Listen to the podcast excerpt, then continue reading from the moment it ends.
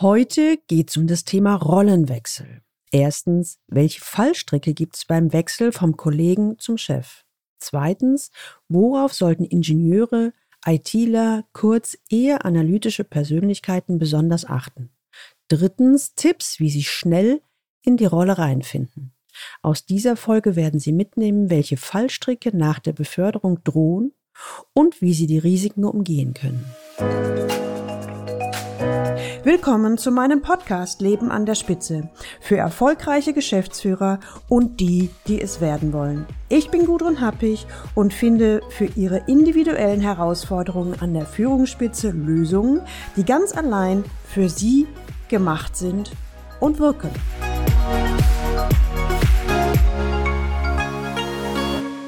Vor einer Weile erhielt ich eine Interviewanfrage von der Ingenieur.de. Dies ist ein Fachmagazin speziell für Ingenieure. Was macht Ingenieure aus? Meiner Erfahrung nach sind diese eher analytisch und inhaltlich ausgerichtet. Über solche Anfragen freue ich mich immer ganz besonders und ich war schon mächtig gespannt auf die Fragen des Redakteurs. Ich glaube, Sie kennen das alle. Wenn Sie die Beförderung, also den Aufstieg in die Karriereleiter erhalten, dann freuen Sie sich wie Bolle und das ist auch gut so. Genießen Sie bitte diesen Moment und auch das Glücksgefühl. Allerdings ist es auch ein kritischer Moment in Ihrer Karriere und immerhin scheitern mehr als 20 Prozent aller Führungskräfte in der neuen Rolle. Der Redakteur nahm diese Situation zum Anlass, um mit mir über die Fallstricke zu sprechen, die nach der Beförderung drohen. Und natürlich, wie man sie umgeht. Und er legte seinen Schwerpunkt auf zwei Aspekte. Erstens, wenn man vom Kollegen zum Chef wechselt. Und zweitens, wenn man Ingenieur ist, also eher analytisch, rational, inhaltlich aufgestellt ist, wie es auch häufig ITler, Naturwissenschaftler und andere aus dem MINT-Bereich sind. Seine erste Frage, Frau Happig, welche Risiken des Rollenwechsels vom Kollegen zum Chef sehen Sie eigentlich? Meine Antwort, ich sehe zwei große Risiken. Erstens Herausforderungen des Rollenwechsels und zweitens Erwartungen an die Rolle. Ein mögliches Risiko ist immer, dass die betreffende Person den Herausforderungen, die an den Rollenwechsel geknüpft sind, nicht gerecht wird. Dass sie es zum Beispiel nicht schafft, die Bereichs- und Unternehmensziele im Blick zu haben, weil sie sich weiterhin auf die inhaltliche Arbeit ihres Fachgebietes konzentriert. Und hier hängt sie also noch in der vorherigen Rolle quasi fest und bekommt den Sprung in die nächste Ebene noch nicht hin. Manche frisch gekorene Führungskraft scheitert zudem an den Erwartungen, die an sie geknüpft werden. Sprich, die Mitarbeiter erwarten, dass man sich auch für sie und ihre Wünsche einsetzt. Setz dich durch, setz dich für uns ein, ist so eine typische Aussage. Der eigene Vorgesetzte hat die Erwartung, dass man die vereinbarten Zielvorgaben beim Team durchbringt. Setze Sie sich durch, lautet hier oft die Botschaft. Naja, und gerade Menschen mit einer harmonieorientierten Persönlichkeit fällt es auch oft schwer, sich nach allen Seiten zu behaupten. Und es gibt ja auch noch die eigenen Erwartungen, was man in der Rolle gerne bewegen möchte. Die zweite Frage des Redakteurs. Sind eigentlich besonders ambitionierte Ingenieure zudem mit den Spielregeln auf dem Weg in die Führungsetage zu wenig vertraut, was sie dann scheitern lässt? Ja. Vielen sehr ehrgeizigen Ingenieuren ist nicht wirklich bewusst, dass mit dem Schritt in die Chefetage andere Spielregeln einhergehen. Galt es bisher, sich über eigene fachliche Leistungen zu profilieren, selber zu machen, wird nun erwartet zu delegieren, und gemeinsam mit den Mitarbeitenden ein Ergebnis zu erreichen. Kurz, es gilt die Teamleistung, nicht mehr die Einzelleistung, was der Ingenieur erstmal verinnerlichen muss. Ich nenne diesen Wechsel auch gerne die Metamorphose vom Mitarbeiter zur Führungskraft. Und darüber hinaus gibt es noch eine zweite Metamorphose, und zwar bei einem weiteren Aufstieg vom mittleren Management ins Top-Management. Und da ist der Ingenieur, sprich die Führungskraft, abermals gefordert, sich umzuorientieren. Aus meiner über 20-jährigen Erfahrung kann ich berichten, dass es hier sehr oft hakt. Die meisten sehr leistungsorientierten Ingenieure und auch ITler, Naturwissenschaftler und so weiter bewegen sich auch in der oberen Führungsriege viel zu wenig von der inhaltlichen Ebene des eigenen Fachgebietes weg und merken gar nicht, dass dort Leistungsorientierung als Selbstverständlichkeit vorausgesetzt wird und stattdessen andere Kompetenzen entscheidend sind, nämlich Beziehungsfähigkeit, strategisches Vorgehen und politisches Kalkül. Ja, im Grunde kann man sagen, je höher man steigt, desto wichtiger werden genau diese Dinge. Und gerade das Agieren auf politischem Parkett ist für viele ambitionierte Ingenieure jedoch unerwünschtes Neuland. Verklausulierungen sind nicht ihr Ding. Sie verlassen sich lieber auf ihre vertrauten Werte und Regeln und reden Klartext. Doch damit überfordern sie ihr Umfeld und finden letztendlich auch keine Anerkennung in der Chefetage. Und das ist total schade, weil es wirklich richtig, richtig gute Leute sind. Die dritte Frage des Redakteurs.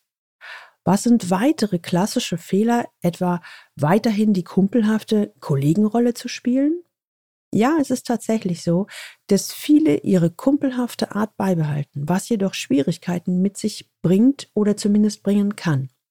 Und schließlich müssen die früheren Kolleginnen und Kollegen verstehen, dass sich die Verhältnisse geändert haben. So gilt es unter anderem klarzustellen, dass man nicht Erfüllungsgehilfe des Teams ist. Richtig heikel wird es, und das passiert nicht selten, wenn die Führungskraft auch gegenüber ihrem Vorgesetzten oder ihren Vorgesetzten, sind ja meist mehrere, zu leger auftritt. Dies wird in der Regel als mangelnder Respekt gewertet. Im oberen Führungsbereich potenziert sich das im Übrigen nochmal. Hier ist es gar ein absolutes No-Go, mit dem Vorgesetzten ein Gespräch auf Augenhöhe zu suchen, insbesondere wenn man den noch nicht kennt. Die vierte Frage. Wie sichert man sich die Akzeptanz und das Vertrauen der Kollegen? Meine Antwort wichtig ist, ihnen immer wieder deutlich zu machen, dass man als Mensch ja der gleiche bleibt. Es sind vielmehr die Spielregeln, die sich mit der neuen Rolle ändern bzw. mit ihr einhergehen. Wer offen mit seinen ehemaligen Kolleginnen und Kollegen spricht und die neue Situation thematisiert, bekommt von ihnen auch die Zeit, sich in die neue Rolle einzufinden. Und wer bei der neuen Verantwortung menschlich auf Augenhöhe bleibt mit seinen Mitarbeitenden, kann auch problemlos gemeinsam mit der Mannschaft die gewünschten Ergebnisse erreichen. Die fünfte Frage des Redakteurs. Hätten Sie ein paar Tipps, wie man schnell seine neue Rolle im Führungsteam findet? Hm. Hilfreich ist es, sich im Vorfeld eingehend über die neue Position zu informieren. Wo ist diese innerhalb des Unternehmens angesiedelt und welche Spielregeln gelten dort?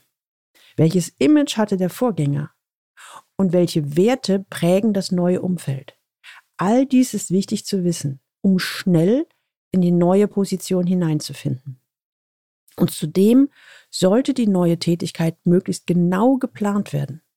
Ein ausführliches Gespräch mit dem künftigen Vorgesetzten ermöglicht ein klares Bild über Ziele und Aufgaben zu erhalten. Sinnvoll ist darüber hinaus in Abstimmung mit dem Vorgesetzten eine Art Businessplan aufzustellen, der unter anderem das Vorhaben der strategischen Entwicklung der Organisationseinheit aus Sicht der Führungskraft konkretisiert. So gewinnt die Führungskraft an Profil, weil ihr unternehmerischer Gestaltungswille sichtbar wird.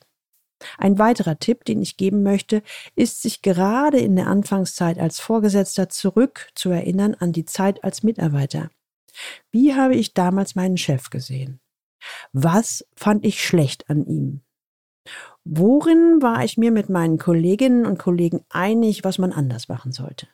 In seiner neuen Rolle als Führungskraft kann der Betroffene sich überlegen, was sich tatsächlich realisieren lässt, ohne falschen Ehrgeiz nach dem Motto, ich mache alles anders oder viel schneller. Denn das kann verhängnisvoll werden. Ziele müssen erreichbar sein. Weder ein zu hoher noch ein zu geringer Anspruch sind da förderlich. Und die sechste Frage des Redakteurs. Wie kann man sich ansonsten noch auf den Rollenwechsel vom Kollegen zum Chef vorbereiten? Hm, in der Regel sind Führungskräfteseminare hilfreich, die auf diesen Rollenwechsel abzielen. Allerdings sollte darauf geachtet werden, dass es sich um einen Kurs mit einem hohen Praxisanteil handelt, der viel Austausch unter Kollegen erlaubt. Es ist wichtig, die eigenen Erfahrungen anhand von Beispielen aus der Praxis zu reflektieren und gegebenenfalls ergänzen oder korrigieren zu können. Wechselt man in eine höhere Position ab ab dem mittleren Management ist ein begleitendes Einzelcoaching aus meiner Sicht sinnvoll. In vielen Unternehmen werden hierfür Mittel bereitgestellt. Dennoch gilt das ungeschriebene Gesetz, dass die Initiative für die Maßnahme von der Führungskraft selbst ausgehen soll. Ich kann nur empfehlen, hier die Initiative zu ergreifen. So, das waren die sechs Fragen des Redakteurs der Ingenieur.de und meine Antworten dazu. Mir hat es total viel Spaß gemacht und ich hoffe, auch für Sie war einiges dabei. Jetzt haben Sie mal die Kurzfassung erfahren, welche Fallstricke nach der Beförderung drohen und wie Sie die Risiken umgehen. Mein Tipp an Sie. Bitte nehmen Sie die Beförderung und auch den damit verbundenen Rollenwechsel sehr ernst. Also auch im positiven gemeint. Ich kenne viele Führungskräfte, die am Anfang davon überzeugt sind, die finden mich toll, die haben mich befördert, außerdem habe ich Welpenschutz am Anfang. Leider reicht das nicht aus. Sie dürfen sich dennoch in der neuen Rolle beweisen und die meisten Fallstricke sind nicht offensichtlich und man rutscht auf dem Parkett schnell aus und es wird deutlich schwerer, die gesteckten Ziele zu erreichen. Hören Sie mal in Folge 15 ähm, rein. Hier hatte Dr. Andreas sich noch vor Antritt der neuen Stelle ein Coaching geholt und wurde innerhalb kurzer Zeit zum Rising Star, also im positiven Sinne. Und seine Frage war nämlich, wie erkenne ich Hidden Agenten und politische Spielregeln beim Einstieg ins Top-Management und gehe damit um?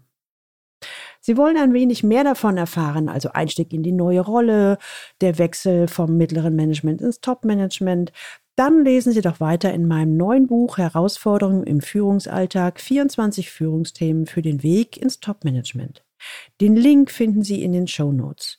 Und die Show Notes finden Sie unter Leistungsträger mit ae-blog.de slash podcast slash und hier die Folge 56.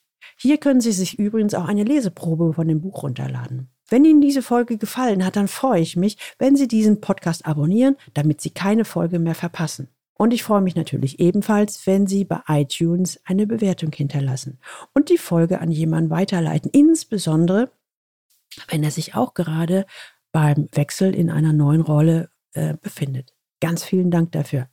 Und jetzt wünsche ich Ihnen viel Freude beim Leben an der Spitze. Ihre Gudrun Happig.